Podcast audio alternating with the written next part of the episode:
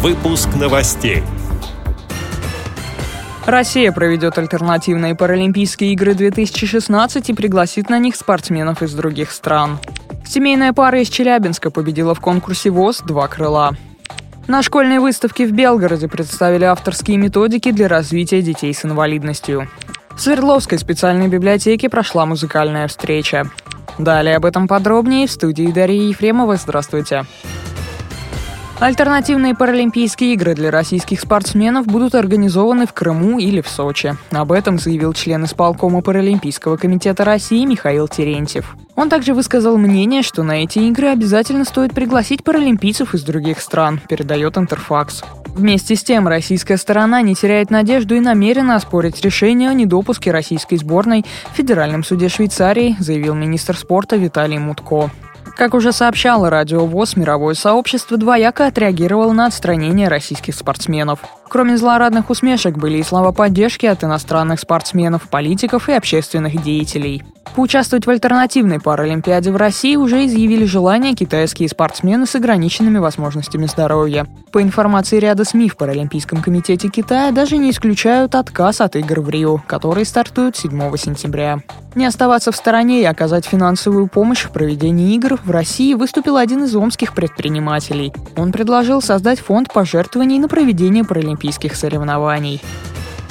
В городе Верхняя Пышма Свердловской области состоялся всероссийский интерактивный конкурс семейных пар ВОЗ «Два крыла». Чтобы завоевать титул победителя, им предстояло показать себя в различных соревнованиях, рассказать о талантах своей второй половинки, красиво признаться в любви, проявить смекалку и сообразительность и, конечно же, поделиться своим рецептом семейного счастья.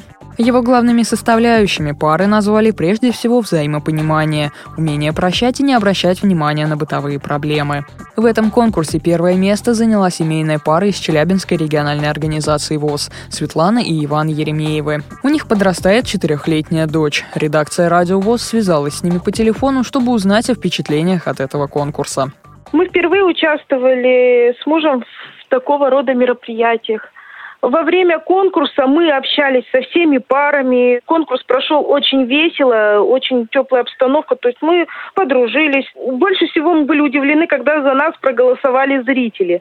На сцене был позитив и много-много положительной энергии. Ну, а в целом, конечно же, очень все здорово, очень все великолепно. Огромное спасибо зрителям, которые за нас голосовали. Мне кажется, все достойны первого места, все достойны победы. Хочу пожелать конкурсу «Два крыла» удачи, как можно больше участников, ну и интересных заданий конкурса. Ежегодная выставка «Мир детства. Школа» завершилась в Белгороде. Участники представили широкий спектр товаров, необходимых для учебы. Особое внимание уделили авторским методикам, направленным на развитие детей с задержкой речи, с проблемами слуха, зрения и опорно-двигательного аппарата, сообщает информационное агентство bel.ru. Свердловской областной специальной библиотеке для слепых провели музыкальную встречу. Юных читателей познакомили с творчеством композитора Владимира Шаинского.